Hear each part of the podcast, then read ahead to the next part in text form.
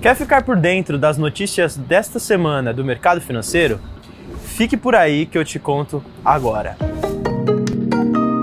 Hoje teve leilão na B3 para concessão administrativa dos serviços de iluminação pública do município de Nova Lima, em Minas Gerais. O sistema é o de PPP, parceria público-privada. Você vai continuar fazendo seus investimentos na B3 durante os jogos da Copa do Mundo. O funcionamento vai ser em horário normal, das 10 da manhã às 6 da noite. Como a B3 é a infraestrutura do mercado, a gente não vai parar. Já decidiu como vai usar o dinheiro do seu 13º? Para quem vai investir, há opções com liquidez diária para quem quer usar o dinheiro a qualquer momento.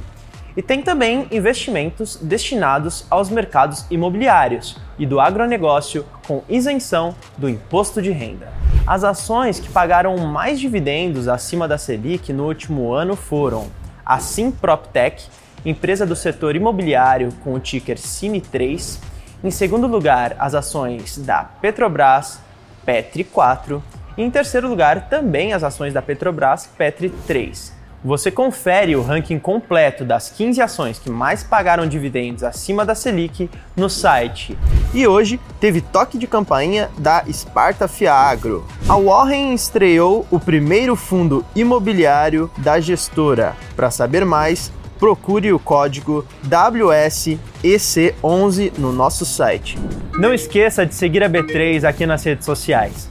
Boa noite, bons negócios e até segunda-feira.